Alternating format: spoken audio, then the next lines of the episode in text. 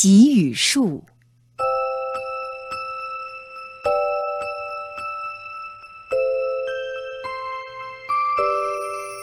圣诞节快到了，该选购圣诞礼物了。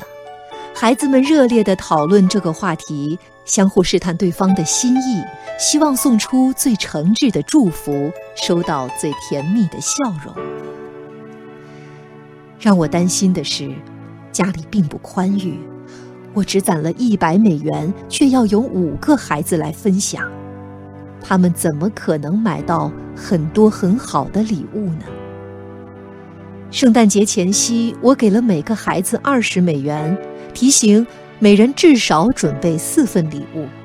接着，我把他们带到一个商场，分头去采购，约定两小时后一起回家。回家途中，孩子们兴高采烈，你给我一点暗示，我让你摸摸口袋，不断让别人猜测自己买了什么礼物。只有八岁的小女儿金吉亚沉默不语。透过塑料口袋，我发现她只买了一些棒棒糖，那种五十美分一大把的棒棒糖。我有些生气，他到底用这二十美元做了什么？一回到家，我立即把他叫到我的房间，打算和他好好谈谈。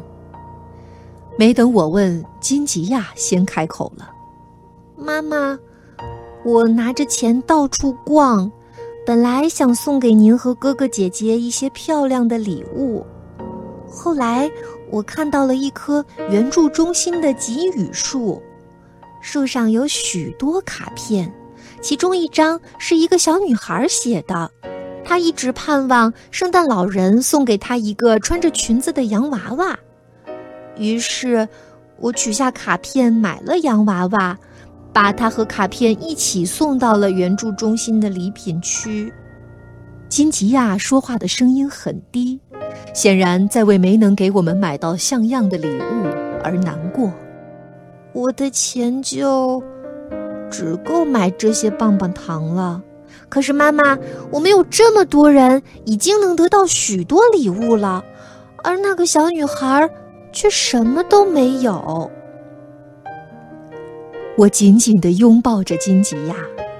这个圣诞节，他不但送给我们棒棒糖，还送给我们善良、仁爱、同情和体贴，以及一个陌生女孩如愿以偿的笑脸。